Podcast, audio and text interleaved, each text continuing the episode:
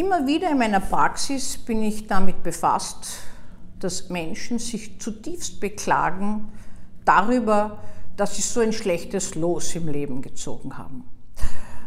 Einer meiner früheren Chefs hat das als Schicksalsneurotiker bezeichnet. Ich habe immer lachen müssen, weil wer oder was ist denn das Schicksal eigentlich?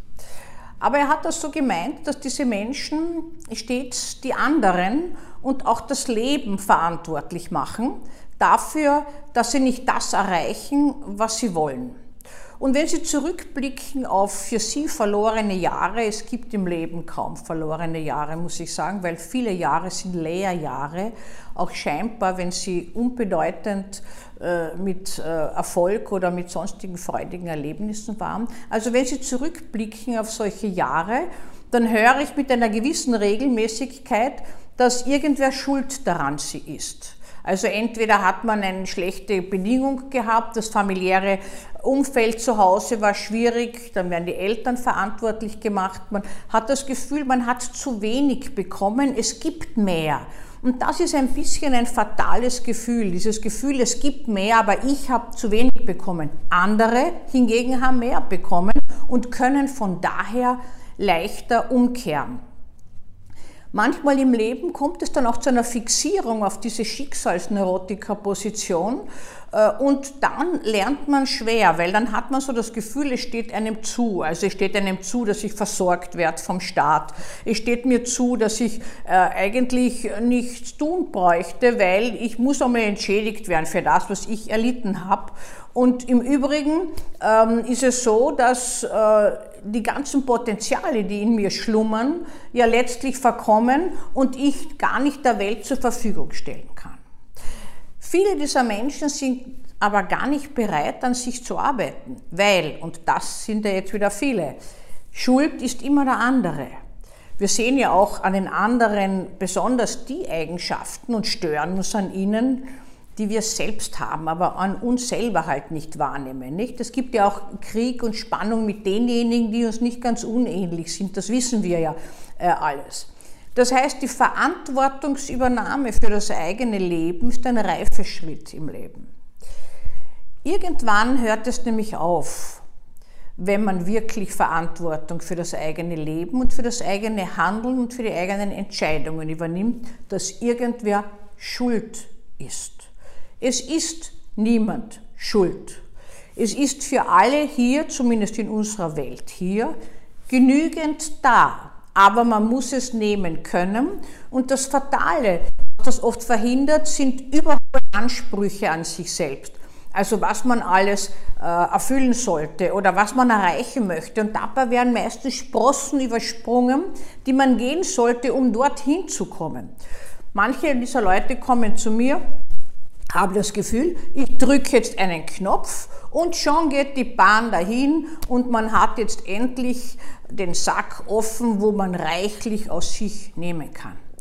So läuft das Leben aber leider nicht. Die größten Entwicklungsschritte machen Menschen nicht im Erfolg. Die größten Reifungsschritte machen Menschen in der Frustration und auch im Leid und im Leiden.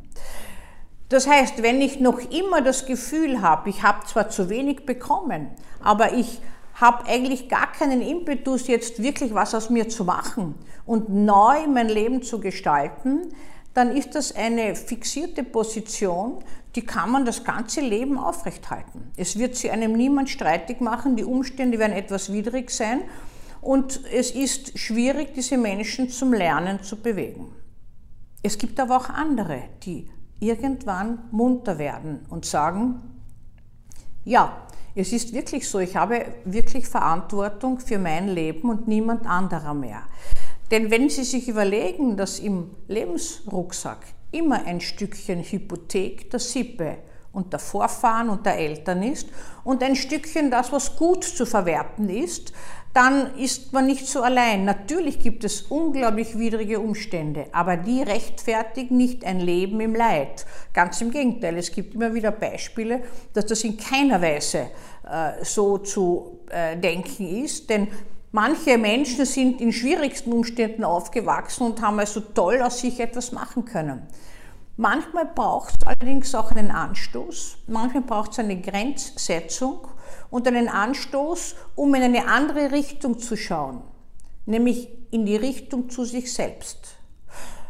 Ich arbeite schon so lange bei Gericht und stelle immer wieder fest, es ist doch erstaunlich, wie wenige Menschen Verantwortung für ihr eigenes Handeln nehmen.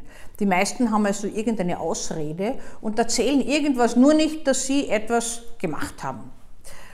Aber in meinem Denken gibt es die größte Freiheit in der Selbstreflexion.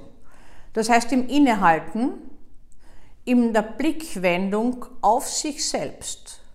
Erst wenn ich in mir selbst Stärken und Schwächen sehen und akzeptieren kann, dann kann ich das auch in einem anderen.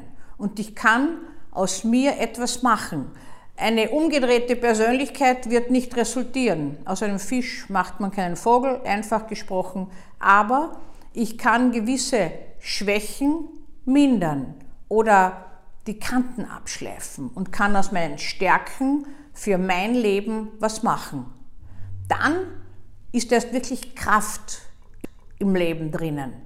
Und dann ist noch mehr Kraft im Leben drinnen, wenn ich mein Leben, so wie es war, annehmen kann, im Guten wie im Schlechten. Dann habe ich die Kraft der Vorfahren, der Eltern in mir und trage sie ein Stückchen weiter, in guten wie in schwierigen Zeiten.